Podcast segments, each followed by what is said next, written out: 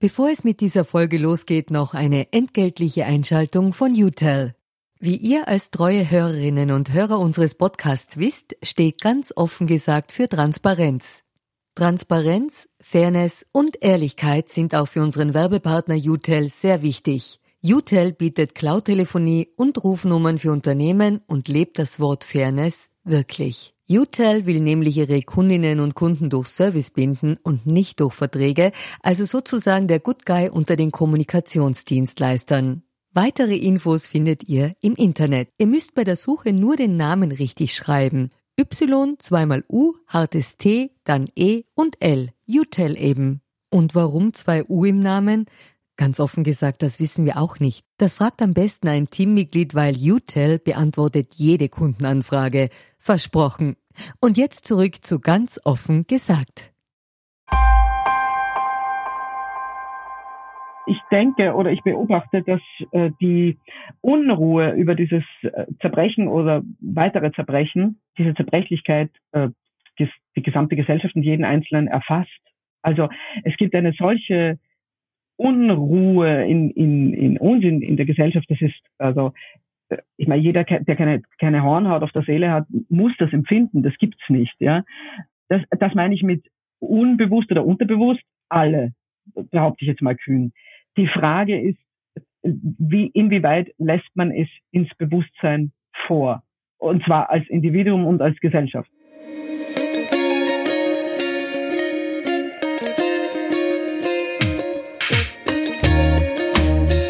Herzlich willkommen bei Ganz offen gesagt.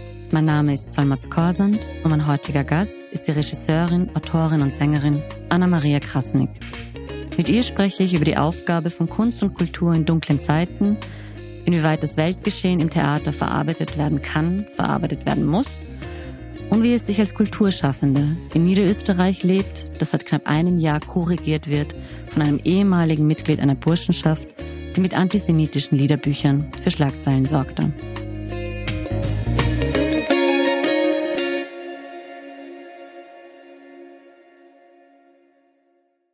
Hallo Anna-Maria, schön, dass du dir Zeit genommen hast für unseren Podcast.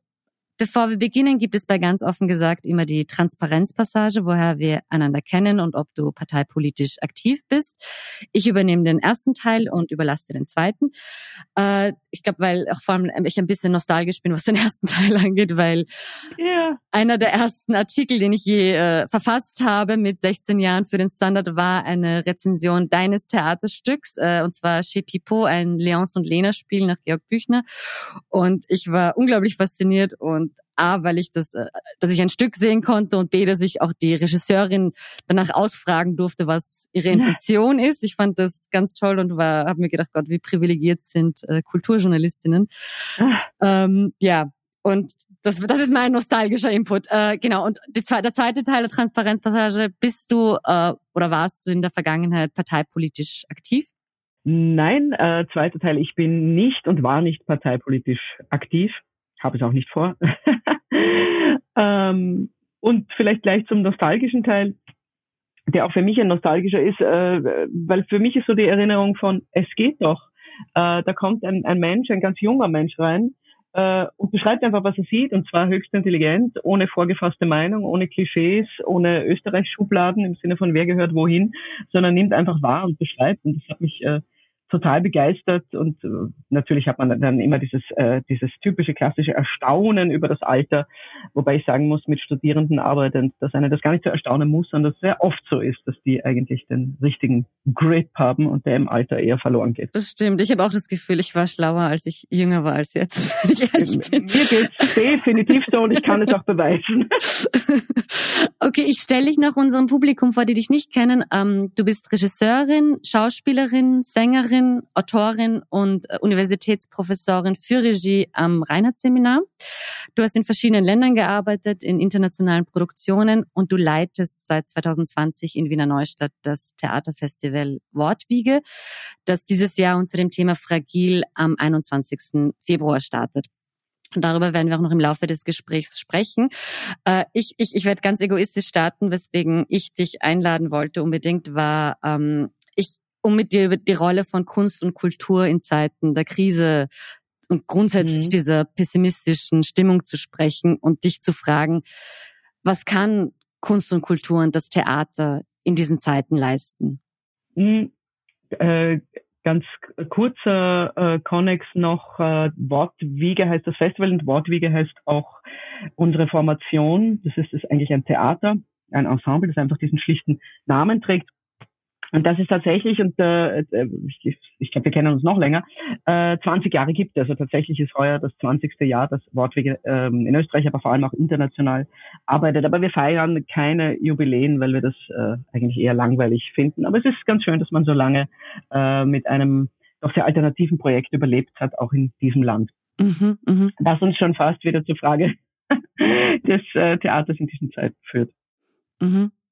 Genau, aber wie, wie, wie würdest du ein, ein, einordnen, dass, also weil ich habe ein altes Theodor Adorno-Zitat gefunden, wo immer gesagt wurde, okay, es ist Aufgabe der Kunst, Chaos in die Ordnung zu bringen. Und mhm. gerade in Zeiten, wo man, wo die Welt extrem chaotisch erscheint, äh, mhm. muss sich da der Anspruch ändern? Muss man quasi als als als äh, Institution, als als als Kunst und Kultur und Theater quasi den Menschen eher Zuversicht und Trost anbieten?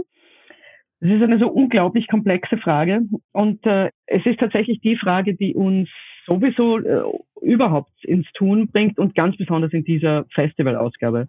Mhm. Ich musste jetzt gerade schmunzeln, als du das äh, Adorno-Zitat erwähnt hast, weil man weiß ja dann teilweise gar nicht mehr, welche großen Geister man beklaut. Aber ich kann mich erinnern, dass ich vor einigen Jahren auf einem Podium nicht an Adorno denkend gesagt habe, hm, das ist, dass ich es für die Aufgabe der Kunst erachte, das Chaos äh, in die Mitte der Gesellschaft zu tragen, beziehungsweise das Chaos von den Rändern in die Mitte zu tragen. Äh, und was ich da gemeint habe, ist tatsächlich, dass äh, Kunst, die in irgendeiner Form den Namen und das Geld verdient, äh, sich mit dem auseinandersetzt, was, was verworfen ist, was schwierig ist, was ähm, möglicherweise auch bedrohlich ist, was in jedem Fall die Nuss ist, die wir zu knacken haben. Mhm. Und mit in die Mitte bringen meine ich eigentlich die Mitte des eigenen Selbst, aber auch die Mitte der Gesellschaft. Wir können das, was das Leben ausmacht, und das ist an seinen spektakulärsten Punkten, dann halt sehr oft ähm, ein intensives Erfahren von Unverständnis, Verwirrung, Schmerz oder Leid, der Mitte der Gesellschaft und der Mitte unserer selbst nicht ersparen, weil wir damit einfach letztlich unfähig werden, darauf zu reagieren. Also das heißt, ich bin der durchaus, äh, wie soll man sagen, also geradezu äh, anthropologisch uralten Ansicht, dass Theater den Zweck hat, eine Versuchsanstalt der Wirklichkeit zu sein. Mhm. Das heißt, äh, im, im Grunde ist fasziniert mich anhaltend und interessiert mich auch immer an diesen Debatten, was, äh, was kann das Theater, was ändert sich, wo müssen das hinbürsten, dass die Leute wieder kommen. Und dann denkt man natürlich drüber nach und äh, hat dann mal klügere, mal blödere Antworten. Im Grunde staune ich immer wieder darüber, dass die Geschichte des Theaters aus meiner Sicht die Antwort selbst gibt. Das Theater hat im Grunde das Opfer abgelöst mhm. und das Opfer hat die Bluttat abgelöst. Das heißt, in dem Moment, wo der Mensch draufgekommen ist, ich muss äh, nicht, um äh, den Himmel gnädig zu stimmen oder die, die Welt wieder ins Lot zu bringen, andere umbringen. Mhm. Ich könnte auch, das war schon mal die erste Revolution, statt äh, äh Krieg zu führen, einen oder äh, sozusagen Massenopfer, ein, einen auswählen, der dann geopfert wird. Das klingt für uns immer noch brutal genug, aber es war immerhin schon ein, ein, eine ein Umgießen in eine Symbolhandlung. Mhm. Und natürlich war, ist, die, ist das Theater dann die wesentlich intelligentere weitere Entwicklung gewesen, weil man draufgekommen ist, dieses Opfer muss ja nicht echt sein. Mhm. Wir könnten das ja nachspielen. Also wir könnten das, was Menschen passiert, alles, also die, die lustige und die traurige Seite der Maske, reenacten, würden wir heute sagen. Mhm. nach spielen. Denn spielen können wir. Spielen ist wie Essen, Verdauen, äh, geboren werden und sterben eine menschliche Grundeigenschaft. Die ist nicht auszurotten. Das heißt, wenn wir dieses, diese, dieses Grundmotiv umwandeln in ein, in ein Ritual, dann können wir uns die ganzen Bluttaten eigentlich ersparen. Das ist die Herkunft von Theater. Und ich würde sagen, das ist unendlich gültig. Ja, also sozusagen eine eine Agora, ein ein ein, ein Probelabor, um alles zu zeigen, was der Fall ist und Mechanismen zu zeigen, wie es dahin kommt und wie wir daher auch verhindern könnten, lernen könnten, äh, entscheiden könnten, ohne selbst blutig betroffen zu sein, das ist doch eine großartige Demokratieschule. Und vor allem, es, es hat sowas von, okay, wir, wir outsourcen quasi die menschliche Brutalität und Grausamkeit, ohne jetzt auch die Konsequenz, also die letztendliche Konsequenz dafür zu tragen. So ist es, weil das Interessante am Spiel, wir kennen das von unserer Kindheit, wenn wir uns an sie erinnern, oder von unseren Kindern oder allen, die wir zusehen, das Spiel ist ja todernst. Mhm. Also in, in dem Moment, wo tatsächlich gespielt wird, ist die Einfühlung, das eben kann der Mensch, so total, mhm. dass der Mehrwert des Gefühls, das daraus entsteht, authentisch ist. Das heißt, selbst wenn ich im Spiel bin, kann ich den Schmerz der Eifersucht des Verlassenwerdens des äh, oder den, den, den, den, den Heiterkeitsausbruch über die Bananenschale eins zu eins empfinden. Die Emotion unterscheidet sich nicht mhm. von der echten also der echten im Sinne von der authentischen Situation in einer Originalsituation. Und darin liegt doch ein unglaublicher Wert. Mhm. Das ist übrigens mit der Grund, warum ich äh, Theater als reines Dokument oder reines dokumentarisches Theater für mich, äh, teilweise gibt es hochinteressante Produktionen, die ich sehr gerne ansehe, aber für mich selbst überhaupt nicht interessant ist. Äh, das Dokument ist das Dokument, das Theater ist der Ersatz des Dokuments. Genau, weil das war quasi, also jetzt in, in etwas äh, nicht, nicht ganz so eleganter Sprache ausgedrückt, inwieweit das Theater auf das Weltgeschehen äh, reagieren muss und es einbeziehen muss in seine Arbeit? Hm. Ich denke total. Ich denke, Theater hat ja überhaupt nur Sinn als Spiegel oder Nachspiel, wie wir gerade vorhin versucht haben äh, zu erfassen, Nachspiel des dessen, was uns bewegt, mhm. in uns und um uns. Das, das, ist das ist die Funktion. Wenn es diese Funktion nicht mehr hat, ist es hohl und leer. Mhm. Und das erleben wir ja auch oft genug. Ähm, wenn es die hat, ist es natürlich wahnsinnig aufregend. Aber das, das äh, muss nicht zwangsläufig, oder aus meiner Sicht ist es gar nicht so besonders interessant, dieses als ob aufzuheben. Das Theater ist immer als ob. Es ist immer die mhm. Pappkrone. Mhm. Es ist immer, äh, wie ja harsche Kritiker sagen, die Lüge. Ja, darüber darf man nicht traurig sein. Ja? Mhm. mhm. That's it. Ja? Und das ist gleichzeitig natürlich die, die, die größte Chance, weil, wie du völlig richtig sagst, nur dann ist es eine Alternative zum tatsächlichen blutigen Handeln der, der Echtzeit. Ich bleib kurz noch beim Weltgeschehen, weil ja gerade ich den Eindruck habe, dass, dass sehr viele ähm, Dinge, ob das jetzt der Ukraine-Krieg ist, ob das jetzt vor allem der Terroranschlag der Hamas am 7. Oktober ist und der mhm. Krieg im Gaza, ähm, habe ich den Eindruck gehabt, dass gerade Kulturschaffende, vor allem in Deutschland, sehr unsouverän mit dem umgegangen sind, auch in der Theaterszene, mhm. dass eben es Absagen gab, Verschiebungen gab, mhm. wie man und, und auch also Theaterstücke, die bereits äh, geplant gewesen sind und dass man da vielleicht auf, auf, auf, auf Gefühle von bestimmten Personengruppen im Rücksicht genommen hat oder mhm. insgesamt die, die, die, die politische Lage im Auge behalten hat. Wie, wie, wie nimmst du diese Entwicklungen wahr? Ist das, ist das zu viel Vorsicht? Ist das, ist das eine richtige Reaktion? Ist das, ja? Gute Frage. Also ich meine, das ist wie, wie alles, was man ernsthaft betrachtet, ja ambivalent. Also äh, sozusagen die Richtung, in die die Welt, insbesondere in ihrer Medialität, also ob das jetzt nun Social Media sind oder leider eben auch die sogenannten Qualitätsmedien, eine Richtung nämlich, die immer mehr auf, na was ist es nun, schwarz oder nein, äh, mhm. schwarz oder nein sage ich schon, schwarz oder weiß, richtig oder falsch, ja oder nein, mhm. äh, das ist ja, das ist ja die, die dümmste Fehlentwicklung ever. Mhm, ja? Mhm. Also so funktioniert das ja nicht. Welt, und das zeigen die großen Dramen, ähm, ist ambivalent. Ja, also es gibt immer beide Seiten und das heißt selbstverständlich, wenn man jetzt das Pech hat, im Moment ein Feldherr zu sein, das gibt's ja leider wieder, äh, äh, als, als mhm. dringend gesuchten Beruf, dann wird natürlich ein Ja oder Nein oder Schwarz oder Weiß in die End irgendwann nötig sein. Und das ist ja das Entsetzliche an diesen Berufen. Aber auch bei diesen Leuten davor und überhaupt in unseren Berufen geht es doch wirklich darum, Abwägungen im Einzelfall zu treffen. Äh, auf deine Frage noch genauer eingehen, das ist mit der Grund, warum dies, das Festival Motto fragil heißt. Mhm. Also ich habe den Eindruck und bin ja nicht allein damit, dass wir tatsächlich in einer sehr fragilen Welt, in einer sehr fragilen Zeit leben. Und ich meine jetzt wirklich this very word. Also das heißt, es ist noch nicht überall oder Gott sei Dank an vielen Stellen noch nicht fraktum gebrochen, aber eben fragil. Mhm. Das heißt, die Bruchlinien sind sehr, sehr deutlich sichtbar. Und dass man in einer solchen Zeit vorsichtig ist, also fragile, handle with care, mhm. das halte ich für ein, ein humanistisches Gebot.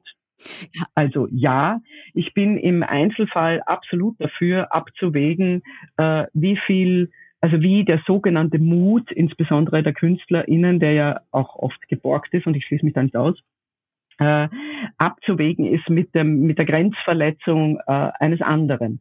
Gleichzeitig geht es natürlich doch darum, Haltung zu zeigen. Also sprich, das, wofür man steht, sich auch in diesen Schwarz-Weiß-Zeiten zu getrauen, gerade auf den Bühnen auszusprechen. Und dazwischen diesen schmalen Pfad, den muss, glaube ich, jede Entität, jedes Theater, jede Gruppe, jeder Verlag äh, für sich finden. Und darin müssen wir, glaube ich, neue Kompetenzen entwickeln. Wir sind da nicht besonders gut drin. Und wie gesagt, diese Schwarz-Weiß-Zurichtungen lassen uns da auch nicht besser werden, sondern mhm. eher schlechter. Ich habe eben auch den, ich, ich stimme dir da voll zu, weil also ich habe den Eindruck auch, dass ähm, man da eben nicht besonders souverän damit umgehen kann aus, aus lauter Angst ja. und, und, und, und dass das eben, eben voreilig zu, zu, eben weil es dieses Schwarz-Weiß ist, weil es dieses Pro-Kontra ist, dass man sagt, okay, entweder du trittst mhm. zurück oder du, oder, oder du machst das, aber es gibt kein, ja. es gibt diesen Zwischenraum nicht und gerade Theater und Kunst und ja. Kultur ist ja, sind ja Orte, wo diese, diese Räume zugelassen wurden immer über, über Jahrhunderte und ja, und, und dass das irgendwie absolut aus eben aus lauter Angst, glaube ich, tatsächlich auch, auch zugemacht wird, weil man sagt, okay, besser, besser mhm. man leistet es, als, als man versucht, sich da irgendwie herumzuprobieren.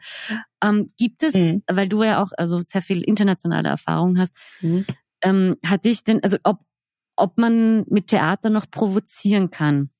Weil ich erinnere mich in der Schule, wenn wir diese Theaterstücke gelernt haben, war immer so, okay, Eugene Ionesco, es war also die Nashörner, also wie das, wie das Wellen geschlagen hat, Thomas Bernhards Heldenplatz, mhm. also dass man da wirklich die Leute und die mhm. Gesellschaft aufgerüttelt hat noch.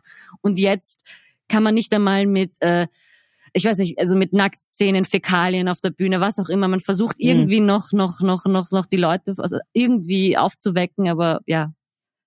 Mhm. Also ich habe eigentlich immer die Position vertreten, gar nicht so sehr theoretisch, sondern weil man ja letztlich doch das macht, was einen selbst am meisten interessiert oder mhm. was man sehen möchte. Ich finde ja, dass die Wahlen, die wahren äh, Skandalons äh, ja, liegen bei wirklich interessanten Texten. Also ich sage das jetzt mal so old-fashioned und nicht glitzernd im Inhalt. Ja, also der etwas schockierenderes als, als der Medea-Stoff oder jeder relevante Stoff wird, wird kaum zu finden sein. Die Idee, also natürlich war es wichtig in einem, in einem Zeitalter, wo das Theater, das hat ja insbesondere in Österreich sehr, sehr lange angehalten, äh, einer bürgerlichen gut zahlenden Mitte vorbehalten war, war es natürlich wichtig, Ästhetiken zu finden, und das sehe ich wirklich so, die da mal rütteln, also wie die Beatles sagen würden, an den Perlenketten in den ersten vier Reihen. Ja, mhm. das, das hatte eine ganz, ganz wichtige gesellschaftliche Funktion und Öffnung für das Theater. Darüber hinaus habe ich es immer für, für extrem lächerlich gehalten äh, und halte es immer noch, äh, den Skandal, im Besonderen am Theater, in dieser Art von Explizitheit, wie sie Nacktheit und alles andere ist, zu suchen. Es kann Momente geben, wo Nacktheit der vollkommen richtige Ausdruck ist. Mhm. Ja, dann ist es der richtige Ausdruck. Aber zu glauben, dass man mit dieser Art von Äußerlichkeiten, äh, äh Skandale oder Provokationen hervorruft, Nein, das ist wirklich vorbei. Mhm. Wie gesagt, das hatte eine Zeit lang und in deutschsprachigen und insbesondere in Österreich sehr lange eine, eine, eine ästhetische und gesellschaftliche Funktion, äh, sehr wienerisch gesagt, die ist angespült. Mhm. Ja? Und sie war immer schon überschätzt, meiner Ansicht nach. Ähm, ich denke, es würde, und das wäre sozusagen auch in gewisser Weise, und ich bin da eigentlich auch ganz guten Mutes, die Rettung der, des Theaters im Sinne von, vielleicht würden dann mehr Leute mit den Füßen abstimmen und wieder hingehen, wenn die Skandale tatsächlich im Inhalt liegen würden. Mhm. Das wiederum erfordert aber, ich sage jetzt mal, ich weiß nicht, mache mich wahrscheinlich nicht sehr beliebt äh, damit, aber das erfordert Können. Also das ist einfach äh, sozusagen das hinzukriegen, das sehen wir an, an, an großartigen Filmen. Ich denke jetzt in der Sekunde kommt mir zum Beispiel an Filmen äh, Three Billboards over Missouri, ja. Mhm. Das ist einfach so wahnsinnig gut geschrieben. Nichts darin ist äußerlich skandalös. Mhm. Aber der ganze Film ist so heiß, also er macht einen so wütend. Er ist so großartig geschrieben, ganz einfach und gespielt. Und man sieht einfach bei jedem einzelnen Spieler, Spielerin und, und dem großartigen Drehbuchautor, ist ja, ähm, was der kann. Ja, also das zu erzeugen oder was, äh, was, äh, was für eine Meisterschaft äh, dahinter steckt, einen, einen Ödipus zu schreiben, das ist äh, atemberaubend. Und wenn, wenn man dem nachgeht, was darin der eigentliche Skandal ist und das schafft, das freizulegen, dann trifft einen das in die Knochen. Dagegen kann man jede äh, Nacktheit oder, oder, oder ähnliches absolut in der Pfeife rauchen. Das ist Biedermeier. Mhm, mhm. Aber siehst du einen Unterschied in, zwischen Gesellschaften, wo die, die weniger Demokrat mhm. demokratische äh, Zustände genießen als eben in Demokratien. Mhm. Also ich hatte immer den Eindruck, dass also wenn ich jetzt in Ländern war, wo, wo die entweder tatsächlich diktatorisch sind oder knapp oder kurz noch waren, mhm. dass da ein viel größeres Verständnis und noch eine viel größere Berührtheit ist mit dem Theater. Absolut. Also da würde ich hunderttausendprozentig zustimmen. Ich habe ja äh, das schöne Privileg, dass ich in den letzten beiden Jahren, und das äh, geht ja auch weiter, es wird auch sogar größer, sehr viel reisen konnte mit einer Produktion insbesondere. Und äh, da kann ich wirklich also rein empirisch äh, deine, deine Aussage, deine Überlegung nur voll bestätigen. So ist das. Mhm. Ja. Ähm, Theater hat dort nach wie vor eine vollkommen andere Funktion. Äh, das Erstaunliche ist auch, dass Theater ähm, gerade in an prekären Orten, mit prekär meine ich jetzt, wo Konflikte offener liegen, wo, wo die, die Privilegien äh, einer, einer mittelständischen Hauptgesellschaft in keiner Weise vorhanden sind. Also wo Theater eine, eine ganz andere Funktion hat, auch eine ganz andere Armut, man muss es mal so sagen. Mhm. Wesentlich mehr interessanterweise, obwohl es gefährlicher ist, wesentlich mehr Provokation im eigentlichen, also in diesem inhaltlichen Sinn, den ich versucht habe zu beschreiben, mhm. stattfindet. Das äh, war für mich so auffallend, ob das jetzt nun ähm, in, an bestimmten Orten in, in, in Rumänien ist, wo man sich eigentlich gar nicht so sehr deutlich über Feminismus oder, oder, oder über äh, Sexualität äußern sollte. Oder ob das in, in, in Israel äh, an einem Festival, wo Palästinenser und Israelis mitgemacht haben oder ob das in Tunesien ist, überall da, wo, wo es scheinbar aus verschiedenen Gründen prekärer ist, ist das Theater tatsächlich dichter am Publikum äh, und ist im eigentlichsten Sinne erstaunlicherweise provokanter. Mhm. Also als hätte man diese sogenannte Provokation durch äh, Ästhetiken, ich bin ein großer Fan von Ästhetiken, mhm. aber äh, zu glauben, dass man damit provozieren kann, das finde ich wirklich ziemlich over. Mhm. Ja, man kann mit Ästhetiken provozieren, wenn sie sich mit Inhalten verbinden. Also wenn sie die, die, die, die, die Nadelspitze des, des äh, führen, des Stichs, aber, aber nicht as such. Äh, und das ist doch etwas, dem sich das deutschsprachige Theater sehr stark bis hin zu ausschließlich verschrieben hat. Aber woran liegt es, dass, dass das auch im Publikum in diesen Ländern dann besser ankommt oder dass man breitere Schichten vielleicht erreicht? Weil wenn man heute in so die mhm. klassischen Theater, ob das jetzt Burgtheater, Josefstadt, was auch immer ist, mhm ist es halt, also ohne, ohne das jetzt despektierlich zu meinen, aber das Publikum 60, ja, ja. 60 plus, was auch ja, vollkommen, vollkommen legitim ist.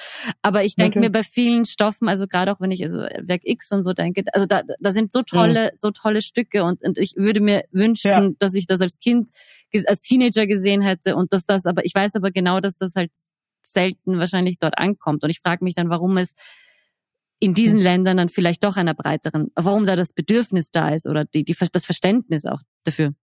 Das ist, das ist äh, auch eine super Frage, auf die es wahrscheinlich viele Antworten gibt. Ich versuche mal eine. Also mein, ich, mein, ich versuche es jetzt empirisch aus meinen Eindrücken, aus meinen gesammelten der, der letzten Jahre. Mhm, mh.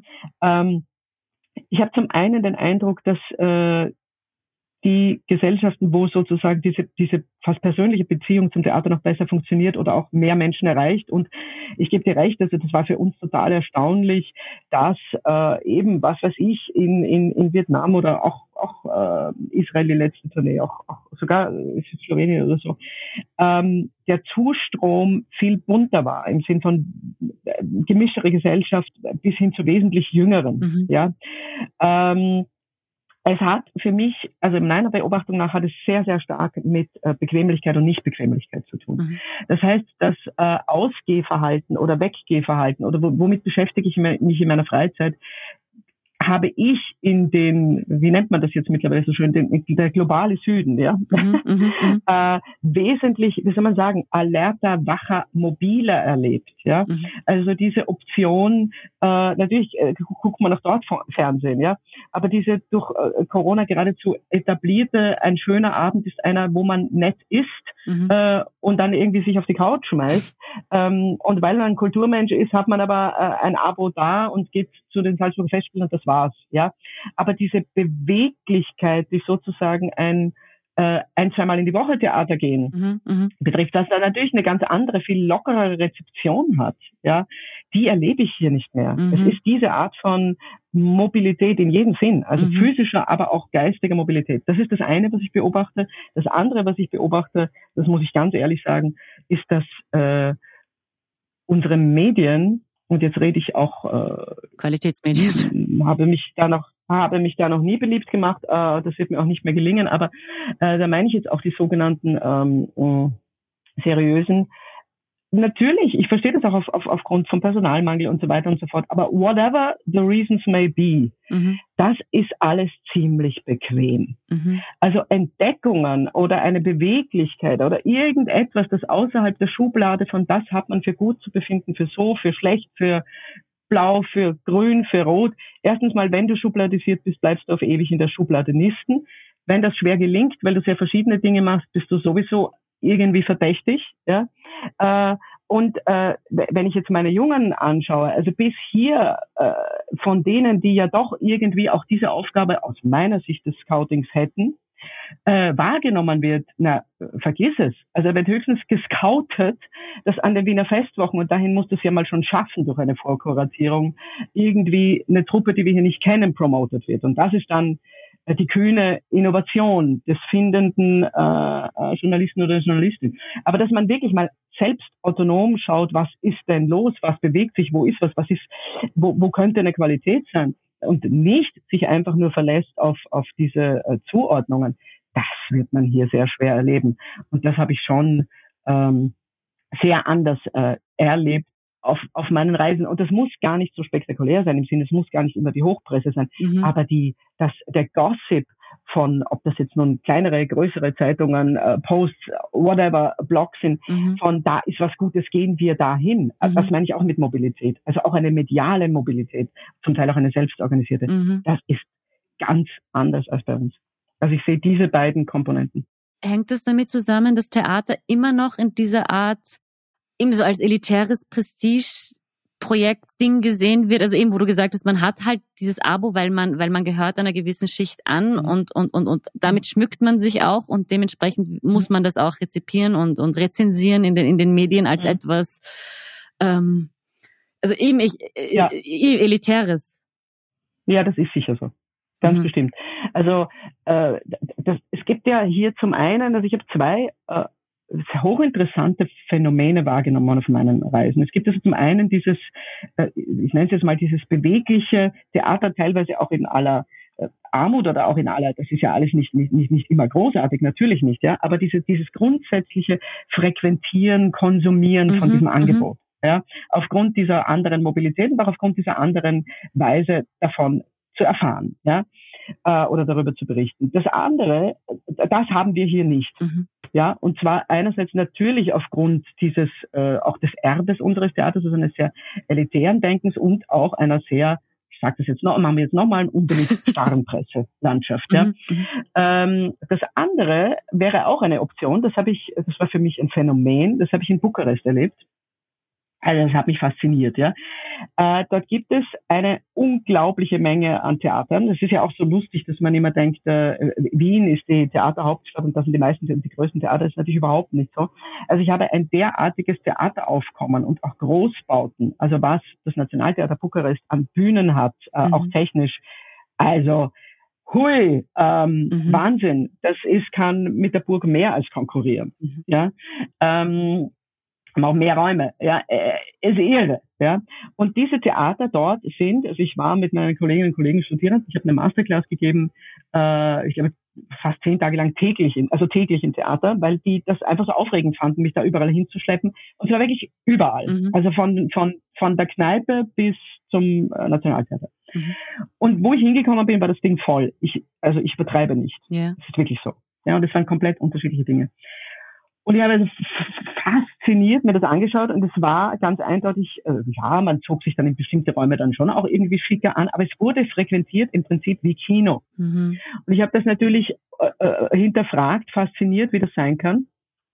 Und es gab äh, zwei Antworten. Das eine ist, äh, in dieser Hinsicht möchte ich jetzt unsere Geschichte natürlich nicht zurückdrehen, aber das ist durch die Überwind äh, in gewisser Weise durch die Überwindung des kommunistischen Systems entstanden. Das heißt, man hat in diesen Systemen Theater extrem, also stand, äh, war sehr hoch angeschrieben. Es gab sehr viele, die wurden sehr gestützt. Mhm. Äh, und danach, also nach, äh, nach den Zusammenbrüchen dieser, dieser schrecklichen Imperien da, äh, gab es aber die Häuser noch. Ja, dann lag das, so sagte man mir eine Zeit lang, irgendwie so ein bisschen brach dümpelte. Und dann haben anscheinend doch intelligente äh, Stadtregierungen und auch, äh, wir würden sagen, Kulturmanager, Theaterleute einfach gesagt, na Moment einmal, das ist aber doch ein Riesending. Also dafür stehen wir, das ist eine Wirtschaftsquelle, das ist, äh, das ist eine, das ist eine, nicht nur das, das ist eine gesellschaftliche Institution. Lass uns was draus machen. Und da wurde tatsächlich ziemlich viel Geld reingepumpt, auch in die Stützung der Kartenpreise. Das kostet wirklich tatsächlich alles äh, wie ein Kinoticket. Mhm. Ja. Und zwar wurscht, ob im National oder in der, in der Kneipe, ja. Da wurde unglaublich viel äh, subventioniert und investiert, wie das auch im Kommunismus war, nur eben postkommunistisch, ja. Mhm. Und das hat einfach zur Folge, dass das wirklich etwas Selbstverständliches ist. Also man geht dahin, was auch eben total leistbar ist, ich würde jetzt sagen, mehr als bei uns ins Kino. Man geht hin als als äh, Abendbeschäftigung. Oh, es als, ist Alltag äh, mehr. Ich, ja. mhm. Es ist Alltag. Es ist kompletter Alltag und es ist so, was ich mir ja immer so wünsche oder auch äh, versuche mit heißem Bemühen. Es ist so der Spielball, ja. Also man, man, man, man geht was trinken, dann geht man ins Theater und dann geht man nochmal was trinken, weil man drüber reden will. Ja. Es hat so eine Natürlichkeit, ja, das fehlt bei uns vollkommen. Dieses sich gemeinsam was anschauen, damit man dann drüber reden kann. Und da stehen dann auch in warmen echten Trauben nachher eine Stunde oder länger vor den Theatern oder in einem Bar und, und, und quatschen einfach. Mhm. Es ist eine, also man kann ja doch nicht immer vor dem Fernseher verblöden. also ich habe so das Gefühl, dass dieses, was ich aus meiner ähm, äh, süditalienischen Kindheit und Jugend kenne, so dieses, äh, so, Arbeit ist vorbei, wo gehen wir hin? Yeah. Also dieses selbstverständliche, was machen wir jetzt gemeinsam? Yeah. Ja. Und darauf ist halt äh, Theater eine, eine wahnsinnig gute Antwort, weil es halt auch nicht plastifiziert ist im besten Fall. Es hat mit lebenden Menschen zu tun. Mhm. Und es ist ja auch, und so entsteht ja auch irgendwie Gemeinschaft und Gesellschaft, eben durch dieses, wenn du sagst, ist, Arbeit ist vorbei, was machen wir jetzt gemeinsam? Und wie, wie tauschen genau. wir uns dann später nochmal aus? Du hast kurz die genau. Pandemie genau. erwähnt. Ich, ich wollte auch noch kurz darauf zu, zu sprechen kommen, weil während der Pandemie man den Eindruck hatte, dass in vielen, auch von der geliebten Presse, der ähm, dieser Abgesang auf die Theater geschrieben worden ist. Und das, weil ja. das sind, das sind Institutionen, die waren geschlossen, auch wenn gearbeitet worden mhm. ist, aber und dann immer die Frage war, vermissen wir es denn überhaupt? Geht es uns denn überhaupt mhm. ab? Und ob man da jetzt eigentlich so eine, eine sehr große Selbstfindungsphase im Theater danach stattgefunden hat, wo man sagt, okay, wir müssen irgendwie im deutschsprachigen Raum vielleicht unser, unser Konzept neu überdenken, um, um dieser Ort zu sein, wo Gesellschaft passieren kann, um, um, um, um den Leuten tatsächlich auch abzugehen. Mhm. Ich habe, also erstens denke ich, das ist so, das müssen wir. Äh, ich denke auch, dass die Pandemie äh, nur die Amarena-Kirche auf der Sahnehaube war. Also äh, das war ja dann äh, most likely zu sagen, oh Gott, die Pandemie und sie hat alles gebrochen und alles verändert und so. Ja, im Ereignishaft, in der ereignishaften Außenbetrachtung ist es schon richtig, nur dass äh, wie gesagt, die Leute mit den Füßen abgestimmt und so lange nicht mehr in demselben Ausmaß hingegangen sind, ähm, das war schon vor der Pandemie klar. Also das finde ich immer so eine Selbsttäuschung von uns äh, Theaterleuten. Das ist einfach nicht richtig. Das kam dann äh, als gelegenes Argument und natürlich hat es das zugespitzt, keine Frage. Aber äh, im Gegensatz zu vielen anderen hat mich es überhaupt nicht überrascht, dass nicht in derselben äh, Zahl und Dichte äh, zurückgekehrt wurde. Das, äh, mhm. das, das habe ich erwartet. Ja. Ähm, gibt es eine Beschäftigung damit? Ja, also ich habe schon den Eindruck, dass ähm, dass äh, Theatermenschen, Theaterinstitutionen sich darüber Gedanken machen und auch, äh, auch sehr ernsthaft Gedanken machen und auch zum Teil richtige Schlüsse daraus ziehen. Aber im Grunde, wie bei uns allen, wie in allen Berufen und in allen Bereichen der Gesellschaft, ist, glaube ich, das Ausmaß, das meine ich jetzt gar nicht katastrophisch, sondern einfach nur in, in, in kalter Analyse der, der Veränderung oder der sogenannten Auswirkungen der, der multiplen Krisen noch immer nicht, also kann auch gar nicht, nicht angekommen in unseren, in unserem Bewusstsein, in unseren Köpfen. Mhm. Wenn es das wäre, glaube ich, würden diese Schlüsse, die wir daraus ziehen, und auch da nehme ich mich nicht aus, ähm, radikaler ausfallen. Mhm. Ich komme zu etwas, was ein bisschen äh, anknüpft von, an das, was du am Anfang gesagt hast über das dokumentarische Theater. Ähm, ich hatte ein bisschen den Eindruck als Laie, dass es trotz aller pessimistischen Geredes jetzt auch ein Comeback des mhm. Theaters gibt aufgrund vielleicht dieser Verquickung von Theater und Journalismus. Also wir haben es gerade mhm. in den vergangenen Jahren, also im, beispielsweise am Volkstheater gesehen, wo, mhm. wo Recherchen der Investigativplattform äh, Dossier mhm. äh, inszeniert worden sind. Es wird aktuell, glaube ich, an einem René Benko-Stück gearbeitet. Mhm. Und gerade im, im, im deutschsprachigen Raum, was, glaube ich, in den vergangenen Wochen äh, hohe Wellen geschlagen hat, war die Arbeit des Berliner Ensembles, das ähm, Mhm. Eine szenische Lesung der Recherchen vom Recherchezentrum Korrektiv zum äh, rechts, rechtsextremen Treffen in Potsdam gemacht hat. Also ich, mhm. ich nur zur Erinnerung, Korrektiv hat im Jänner aufgedeckt, dass sich im November mhm. Rechtsextreme und AfD-Politiker und CDU-Politiker in Potsdam in einem Hotel getroffen haben und dort Deportationsfantasien gewälzt haben, wo man unter anderem deutsche Staatsbürger, die ihres Erachtens nicht assimiliert genug sind in die deutsche Gesellschaft, einfach deportieren wollte. Ich werde jetzt nicht die Ausdrücke verwenden, die die aus mhm. verwenden. Es ist, es geht um Deportationen. Und diese Lesungen wurden dann auch in über 40 Theatern und Opernhäuser und Festivals und Kultureinrichtungen gestreamt. Und ich, ich hatte da den Eindruck, da, da entsteht gerade wieder was, das vielleicht Theater als als demokratische Trutzburg da irgendwie mhm. wieder, wieder erweckt wird. Ich weiß nicht, wie da dein Eindruck ist, was, was diese Zusammenarbeit angeht. Ich, ich sehe das auch so. Mhm. Ich sehe das auch so. Ähm, Im Übrigen ist ja wie alles auch das nichts Neues. Also äh, in gewisser Weise ist es sogar was, es ist, ich sehe das mit äh, höchstem Interesse. Ähm, würde es auch als ähnlich, also das Waches und Wachmachendes und Frisches und vor allem Wichtiges empfinden.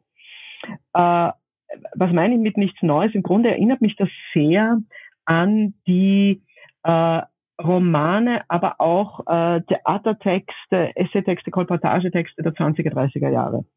Also die, der, was man dann später neue Sachlichkeit und sowas nannte, ja äh, was ja irgendwie ein alberner Ausdruck ist. Aber wenn man sich, wenn man sich jetzt anschaut, ich meine, was weiß ich, Maria Lazar ist in den letzten Jahren wieder entdeckt worden, ja. Mhm. Aber äh, es gibt, da gibt es da gibt's eine, eine, eine wirklich große Menge, auch insbesondere Wiener jüdischer Autor, äh, Ihnen, Else Feldmann, äh, Robert Neumann und so weiter, die nach wie vor Unbekannte sind, obwohl es da hervorragende verlegerische Arbeit gibt, äh, die im Grunde äh, genau das machen. Also die sozusagen, äh, ich nenne es jetzt mal Kolportage im besten Sinn, ja, also das, äh, das, äh, das Zeitwissen, das, das Kolportagehafte, auch das journalistische Zeitwissen in Formen des, des Romans, aber auch des Theaters übertragen. Auch Qualtinger hat solche Dinge gemacht. Ja. Mhm. Ähm, es ist, äh, ich meine, unsere Zeit wird ja sehr oft mit den 20er, 30er Jahren verglichen nicht alles, was hinkt, ist ein Vergleich, schon mhm. klar, aber, aber vieles daran stimmt auch. Ja, also dieses äh, deutliche Empfinden, dass die Wirklichkeit und zwar auch die die recherchierte Wirklichkeit äh, ins Theater eindringen muss und das erzeugt ganz bestimmte Stile, tatsächlich ganz bestimmte Tempi, eine ganz bestimmte Art, wie man es auch in den Aufführungen gesehen hat, von Sachlichkeit. Ja, das kann man schon verwenden, das Wort. Mhm. Ja, äh, das, das, erinnert mich unglaublich an diese, an diese Zeit, an diese Bemühungen, an diese Literatur, die sehr stark ins Theater eingeflossen ist. Ja. Es erscheint mir unglaublich logisch, dass das passiert. Auch, auch, auch etwas wie äh, äh, der, der große Kästner-Roman Berlin äh, äh, Hundejahre, er hat ein bisschen Hundsjahre. Mhm. Das ist, das atmet alles etwas sehr ähnliches. Und ja, ich halte das für total wichtig. Äh, ich glaube allerdings auch, und so war das eigentlich auch damals in den, in den Theater, übrigens auch in den Filmproduktionen, dass wir, und das finde ich total aufregend, äh, auch dafür müssen Stile gefunden werden. Das ist meine, meine persönliche Meinung. Mhm. Äh, zum Teil gibt es da total aufregende und, und, und spannende, auch künstlerische Ergebnisse. Zum Teil äh, geht es halt über, über, über das Dokument, also über Jetzt haben wir das mal alle gehört, was ich für, was ich nicht abtun will. Ich finde das total wichtig, ja, äh, nicht viel hinausgeht. Das heißt, das Interessante ist ja, dass jedes neue Thema oder jede neue äh, Textstruktur oder Informationsstruktur neue Ästhetiken braucht. Und damit meine ich jetzt tatsächlich Ästhetiken. Also sprich, wie bringt man das auf die Bühne? Wie sieht die Dramaturgie aus? Wie wird das mhm. äh, eben nicht nur Kolportage, eben nicht nur Bericht, sondern wie wird das etwas, da sind wir fast am Anfang des Gesprächs wieder, das das tatsächlich skandalisiert und nicht mhm. nur im Sinn von, oh, ist das Org, weil das kann ich auch lesen. Mhm. Also ja. so, da, da glaube ich, äh, passiert aber auch eine sehr starke Suche an den Theatern. Das finde ich äh, sehr, sehr spannend. Ja, ich, ich finde die Leistung, was das angeht, unglaublich. Also weil gerade was die Rechtsextremismus in Deutschland und angeht, eigentlich über Jahre, also spät, also sehr in vielen Medien aufgegriffen wurde und ich teilweise Reaktionen von innenpolitischen Journalistinnen aus Deutschland gelesen habe, gemeint haben, erst durch diese Aufführung äh, im Berliner Ensemble mhm. haben sie Dinge gecheckt und und ich fand, yeah. also das hat mich sehr gewundert und ich einerseits äh, befremdet und andererseits aber auch gefreut, weil ich mir gedacht habe, okay, immerhin durch eine Möglichkeit, äh, dass ja, das ja, passiert. Ähm, ich komme ich, ich komm zu deinem Festival, also zu eurem Festival, also der Wortwiege. Mhm. Wir haben es ja kurz angesprochen, äh, dass das Thema Fragil, Fragilität ist ähm, und du eben, dass, dass wir in sehr fragilen Zeiten leben. Und ich frage mich, Hast du den Eindruck, dass es dieses Bewusstsein gibt für die Fragilität von Frieden, von Demokratie, von Beziehungen, von Menschen? Ich habe das Gefühl, dass es ganz stark das Unterbewusstsein dafür gibt. Mhm. Also ich denke oder ich beobachte, dass äh, die Unruhe über dieses äh, Zerbrechen oder weitere Zerbrechen, diese Zerbrechlichkeit, äh, die, die gesamte Gesellschaft und jeden Einzelnen erfasst. Also es gibt eine solche Unruhe in, in, in uns, in, in der Gesellschaft, das ist, also, äh, ich meine, jeder, der keine, keine Hornhaut auf der Seele hat, muss das empfinden. Das gibt's nicht, ja. Das, das meine ich mit unbewusst oder unterbewusst. Alle, behaupte ich jetzt mal kühn. Die Frage ist, wie, inwieweit lässt man es ins Bewusstsein vor? Und zwar als Individuum und als Gesellschaft. Also inwieweit äh, lässt man es so weit zu, dass man es tatsächlich zu denken wagt, geschweige denn auszusprechen wagt. Oder wie lange verdrängt man es? So. Und in dem Punkt sehe ich natürlich, also in gewisser Weise äh, analog zu den, äh, zu den ähm, Investigativarbeiten, die du, die du beschrieben hast fürs Theater, äh, als, als notwendige Aufdeckungsarbeit, dass äh, dieses, dieses Unbewusste ins Bewusste zu holen. Nicht um die Leute zu quälen, sondern weil man erst dann handlungsfähig wird. Weil ich, ich eben gerade, weil ich mir die Charaktere der Stücke ansehe, die, die, die, die ihr aufspielt, also Medea, aber auch eben von Slavomir Mrozek, ähm, äh, der, der Schlachthof. Mhm. Das sind ja oft Figuren oder Geschichten, die, die, die, die, die ja Vorsicht schreien und die versuchen zu mahnen. Und, und ich frage dann immer, mhm. was wäre da, was ist dann, also die tun das, Mhm. Und was ist dann, was ist dann die nächste Konsequenz? Was heißt das dann für das Handeln? Mhm. Äh, ich, bleiben, wir, bleiben wir mal bei Medea. Ich meine, das äh, zielt auf die große Frage ab oder könnte in ihr münden, was kann Theater real? Wird dann etwas anders? Mhm. Äh, nein, natürlich nicht. Äh, das ist, glaube ich, auch die falsch, die, die, die, die, der falsche Anspruch am Theater. Mhm. Ich glaube aber schon, dass Theater ähnlich und anders wie Lesen als, und da bin ich jetzt bei meiner äh, segensreichen Bukarest-Erfahrung, als permanentes Futter denken, handeln, verändern kann. Mhm. Das denke ich ja. Aber die Idee äh, zu sagen, ich gehe da rein, komme raus als anderer Mensch oder ich gehe da äh, rein und weiß, wie ich das oder jenes tue oder lasse, das ist natürlich nicht. Mhm. Aber eine permanente oder regelmäßige, und so war das ja auch, oder so ist das ja auch in Orten und Zeiten und Demokratien, wo das richtig gut funktioniert, eine permanente Umgebenheit damit ist natürlich eine fantastische Schulung in äh, Analysefähigkeit und Handlungsfähigkeit. Und die verändert schon. Mhm. Das, äh, das glaube ich zutiefst. Ich habe, ich war mein äh, der wunderbare Buchhändler, der bei uns den Büchertisch macht, ein nicht nur Wiener Neustädter äh, äh, Original- und Prachtgestalt, äh, in, in, in wirklich in, in, in jedem Sinne, also ein hinreißend kluger Mensch, äh, hat mal so in seiner einfachen Art gesagt, äh, also wenn ich nicht angefangen hätte zu lesen, ich wäre ein komplett anderer Mensch geworden. Mhm. Und ich glaube, jeder, der gerne liest oder, oder auch ins Theater geht, kann das nur bestätigen. Also was wäre man denn da geworden? Also, mhm, mh. So. Äh, und, und das gilt in ähnlicher, aber auch anderer Weise äh, zutiefst für Theater. Ähm, Theater hat halt noch die Komponente tatsächlich eben des, des, des, Austauschs, dass man das mit mehreren teilt und daher auch gleich gemeinsam verdauen kann, neben anderen Unterschieden. Mhm. Ja. Mhm. Äh, es spricht sehr stark die, die direkte, direktes Nervengeflecht und so weiter an. Das heißt, äh, im Grunde jetzt bei den beiden äh, Spielplanpositionen Medea und, und Rojeks Schlachthof, die eine, bei Medea finde ich wirklich das Bemerkenswerte, also gerade bei der Grillpart-Session. Ich finde, selbstverständlich ist das, das, das, was man immer für spektakulär hält, dieses, diese entsetzliche Tat und die, und die Tatsache der, der Fremde und so. Das wurde ja auch hunderttausendmal äh, betont und inszeniert und so weiter. Ähm, das ist auch so, das ist die Matrix des Stücks. Ich finde, vor allem bei Grillplatzer, das noch viel interessantere, äh, dass es permanent in dem ganzen Stück ständig in jeder Szene äh, Momente hagelt, wo man denkt, mein Gott, äh, wärt ihr doch ein bisschen woanders abgebogen. Mhm. Jetzt einfach den Satz nicht sagen.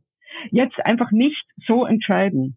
Äh, jetzt einfach nicht diese Frau allein lassen. Jetzt einfach so. Also es gibt eine, eine, eine Fülle von, Ebner Eschenbach nannte das mal Nadelstichen, äh, die, die zu diesem, zu dieser Explosion führen. Mhm. Und diese gesamte Gesellschaft, die da gezeigt wird, inklusive natürlich der Hauptfigur, also der, der Täterin, äh, ist, ist ungeheuer, also ist ungeheuerlich im Sinne von, fügt einander munter diese Nadelstiche zu. Mhm, mh. Ja, äh, und wenn man sich das anschaut und bei einem Meisterpsychologen wie es der Grillparzer ist auch genau anschaut, wo und wie einfach es zu verhindern gewesen wäre, äh, glaube ich, kann man einiges mitnehmen.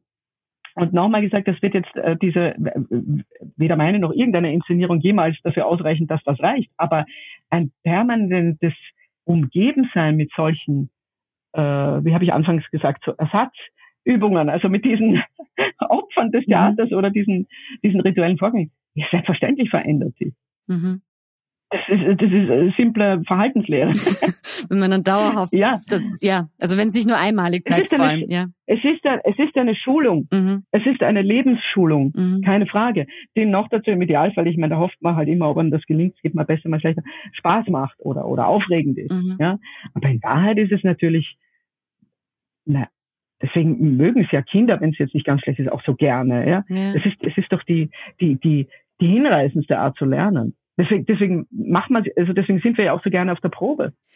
Ich, ich wollte noch, ähm, weil eben, du hast doch im vergangenen Jahr, also wo wir uns nochmal auch getroffen haben, ähm, Václav Havels äh, Vanek-Trilogie, mhm. also die Audienz aufgeführt. Und, und jetzt dieses mhm. Jahr ist es eben mit, mit äh, Slavomir Mrożek, ich habe ihn jetzt falsch ausgesprochen, äh, mhm. äh, der, der polnische Dramatiker, holst du dir immer so Leute, die, die, die was sehr Dissidentisches und, und Kritisches ja. gegenüber autoritären Strukturen haben. Warum ist dir das wichtig?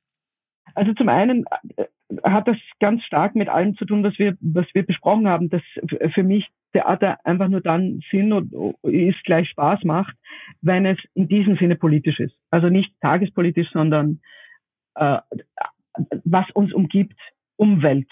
Mhm. Ja, was uns, was uns äh, gesellschaftlich umgibt. Und das ist Politik sofort. Ja. Äh, und infolgedessen interessieren mich natürlich die hochpolitischen, äh, noch dazu hervorragend, also technisch hervorragenden Autoren und Autoren des Ostens äh, im Besonderen, denn sie haben, wie, wie Shakespeare in den Königsdramen, einfach äh, in, glaube ich, zeitgenössischer Weise über Macht und Machtverhältnisse geschrieben, ganz einfach, weil sie unter ihnen gelitten haben. Mhm. Das heißt, sie sind äh, Spezialisten und Spezialistinnen der Analyse des Autoritären, also dessen, was äh, auch bei uns wächst und uns hoffentlich in dieser Form erspart bleibt, aber so genau äh, wissen wir das ja nun leider nicht. Ja? Mhm. Äh, deswegen sind diese Autoren an sich so spannend und sind sie aus meiner Sicht gerade im Moment so spannend. Das sind Experten für die Analyse von autoritären Systemen und darüber können wir sehr gut erkennen, was ist überhaupt ein autoritäres System, was heißt es, da, da drin zu leben, zu überleben, warum warum dürfen wir das nicht wollen, dass das in irgendeiner Form äh, gesellschaftlicher Konsens wird. Ja? Mhm. Also deswegen finde ich diese Autoren sind an sich fantastisch, wenn man über Macht und Politik reden will, aber sind im Moment, finde ich, also über, überlebenswichtig, wenn man Theater als ja, als dieses Ersatzritual betrachtet. Mhm. Äh, und dazu kommt, ich habe das große Glück, äh, und da möchte ich gerne zwei Namen nennen, äh, mit dem hervorragenden äh, Dramaturgen und äh, Dozenten und Wissenschaftler und Herausgeber und Autor äh, Peter Rössler, äh, äh, immer wieder zusammenzuarbeiten, meinem, meinem Kollegen, der, der also ein hervorragender Stoffesucher und Finder und einfach ein Mann von größter Kenntnis ist. Äh, und auch, dass meine Studierenden mich immer wieder verblüffen, damit dass sie auch auch Trüffelschweinartig suchen und auch gerade auf solche Stoffe zugehen. Und mhm. äh, die Regisseurin dieses Rojek-Stückes, die ich ganz besonders schätze, Ira Süßenbach, äh, ist eine dissidentische Russin. Mhm.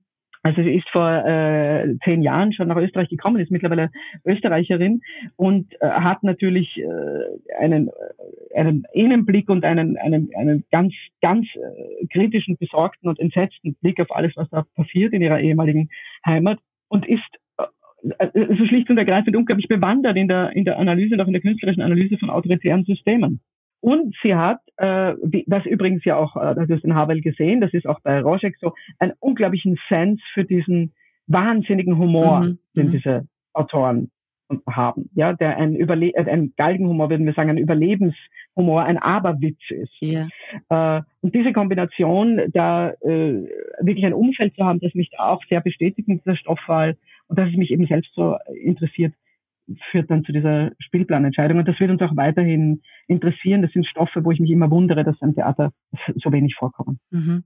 Ich komme zum Abschluss, äh, weil weil du, weil die Wortwege ja auch in, äh, in Niederösterreich, äh, das, also das Festival ist Niederösterreich, vor allem in, in mhm. Wiener Neustadt.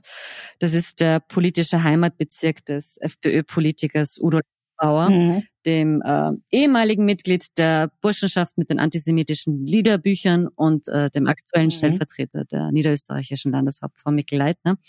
Mhm. Wie arbeitet man in diesem Umfeld, vor allem als, als kritische äh, Künstlerin und auch als jemand, der auch den, du hast auch den Protestbrief damals, der, der von, von unterschrieben mhm. von, von Kulturschaffenden, die in Niederösterreich mhm. arbeiten oder ihren Wohnsitz haben, die gegen diese Koalition waren eben was, das, mhm. die Koalition ist jetzt knapp ein Jahr alt. Was, was heißt das für dich, für deine Arbeit, für Österreich? Ja, also ich denke, dass es äh, für, ich kann jetzt nur für mich sprechen, dass es äh, auch sehr wichtig ist, äh, zu bleiben äh, in einem Land, das kippt. Das meine ich jetzt nicht nur oder kippen kann. Ähm, das meine ich jetzt nicht nur für Niederösterreich, sondern auch für Österreich, zu bleiben, nämlich um Alternativen aufzuzeigen und um aufzuzeigen, wo ein Nachgeben an diese Ungeister hinführen könnte. So, so harmlos es auch daherkommt. Also das ist natürlich die Boiled Frog Theorie. Ja? Mhm. Immer ein bisschen wärmer, immer ein bisschen äh, rechter kochen und dann wird schon keinem auffallen. Ja? Ähm, es fällt auf, es fällt äh, jedem, der wach ist, natürlich auf und Theater soll wach machen. Deswegen habe ich mich sehr bewusst entschieden, so lange da zu bleiben, als ich meine Meinung deutlich und unmissverständlich sagen kann. Deswegen hatte ich auch äh, keine Befürchtungen, als ich unterschrieben habe, weil wenn das nicht mehr gegangen wäre, kann ich da eh nicht arbeiten. Mhm. Und muss aber jetzt schon auch sagen, dass ähm, insbesondere in der Stadt, die uns ja sehr unterstützt, äh, dass ähm, wie soll man sagen? Also natürlich ist das jetzt nicht lustig für einen äh, Geldgeber, wenn der die Künstlerin, die da ist, äh, sehr anderer Meinung ist, was einige politische die, sagen wir mal, die grundsätzliche politische Zielausrichtung in, in, in der Annäherung an diese, an diesen Umgeist bedeutet, ja. Aber ich muss sagen, man hat dieses, diese Alternative oder diesen, dieses Veto oder wie auch immer, künstlerisch, total unterstützt. Ja, also ich bin in keiner Weise äh, da irgendwie weder aggrediert noch geschmälert worden, ganz im Gegenteil. Ähm, es hat mich sehr erstaunt, auch dass der sehr umtriebige Kulturstadtrat der Stadt äh, das also äh, ganz deutlich gesagt hat, wir wollen zwar genauso und noch mehr äh, so weitermachen. Es muss in diesem Land, auch in diesem Bundesland, äh, diese, die, diese Stimme geben. Und das würde von den politischen Kräften äh, zurzeit total unterstützt werden. Und das ist auch so. Also man hat mir nicht nur äh, nicht reingeredet, sondern man hat äh, gesagt, es gibt das eine, gut, damit bin ich persönlich als Mensch und Künstlerin äh, überhaupt nicht einverstanden. Aber es gibt auch das andere, dass die alternative Stimme nicht nur zugelassen, sondern äh, bestärkt wird. Mhm, mh. Derzeit für mich in dieser Stadt ist das so. In dem Moment, äh, wo sich das ändern würde, könnte ich dort nicht mehr arbeiten. Okay. Gut, vielen, vielen Dank, Annemarie, für deine Zeit. Ähm, es tut mir leid für die technischen Schwierigkeiten, aber du, wir haben beide gut durchgehalten, hoffe ich.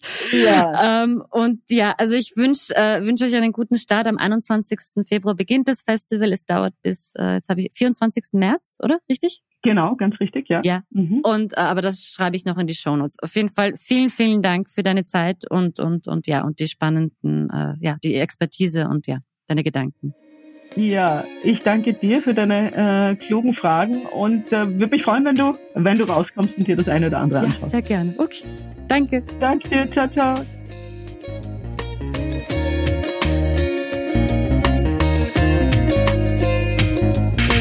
Das war's wieder mit ganz offen gesagt. Vielen Dank fürs Zuhören. Wenn euch die Folge gefallen hat, bewertet uns doch mit fünf Sternen auf euren Podcast-Apps. Merci und auf bald.